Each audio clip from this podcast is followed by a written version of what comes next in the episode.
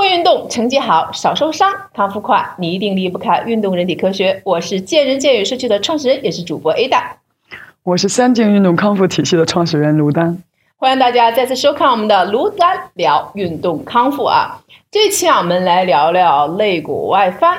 今天呢，还是请卢老师去回答我们社群的一个小伙伴的问题啊。他说他呀刚刚开始健身，然后教练啊给他做了一个体态评估，说他有这个肋骨外翻。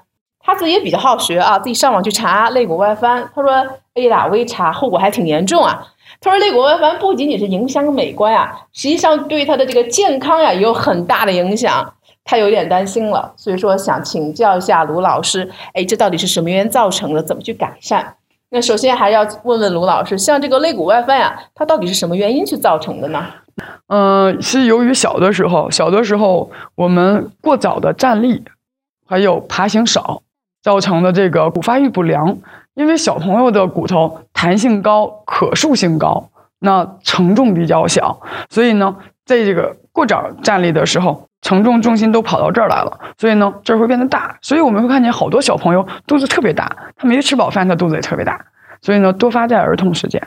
嗯，那既然是从小会有一个这样的一个影响啊，那对于我们成人之后，它对我们的身体到底有什么样的一个危害呢？仅仅是不美观吗？呃，不是，不是，还有一种就是，如果我们的长期肋骨外翻没有得到矫正的话，呃，老了之后，主要就是老了之后会这个膈肌力量更小，稳定不了这个位置的时候呢，它会把肋骨变得畸形了。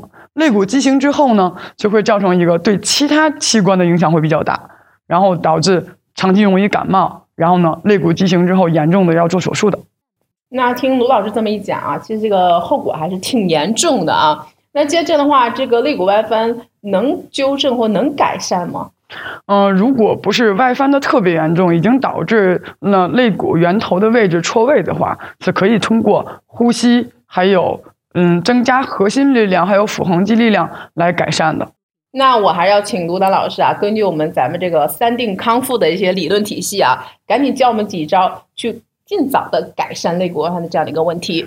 肋骨呢，属于呃核心的一部分，因为我们有一二三四五六七八，九十二个肋骨。那从一到七开始呢是实肋，有胸骨连接，剩下外翻的这个阶段呢都属于腹肋，也就属于甲肋，俗称的甲肋。所以说，嗯，它就可以通过腹肌的绑定。嗯，然后来改变肋骨的前翻角度。那三定小妙招教您呼和呼吸。那假设您是一个肋骨微翻的听众，那你咱们就要选择一个瑜伽垫，放在家里一个最平整的地板上，然后先保持屈膝平躺，然后呢，慢慢的开始呼吸。嗯，大概三次之后。然后呢，我们用我们的手指变成一个菱形，然后放在我们的腹直肌的位置，跨过肚脐儿向下立起来。对，好，吸气的时候，让我们的肚子把手顶起来。对，不是很，尤其肋骨外翻的人，很多人呼吸都在上端，一吸气全跑到这儿来了，肋骨自然就外翻了。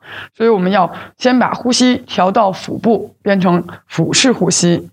好，呼气，呼气的时候，肚子要收紧，最好慢慢的抬起下颚，慢慢抬起下颚，对，让我们这个位置收紧。听清楚啊，这两个手指是放在外翻的两根肋骨上面，手放在这儿啊。好，挪一下手的位置。好，再来吸气，躺下，慢慢的把肚子变得很大，想象自己是一个气球。好，呼气的时候，气球要把气体从身体里面完全挤出去。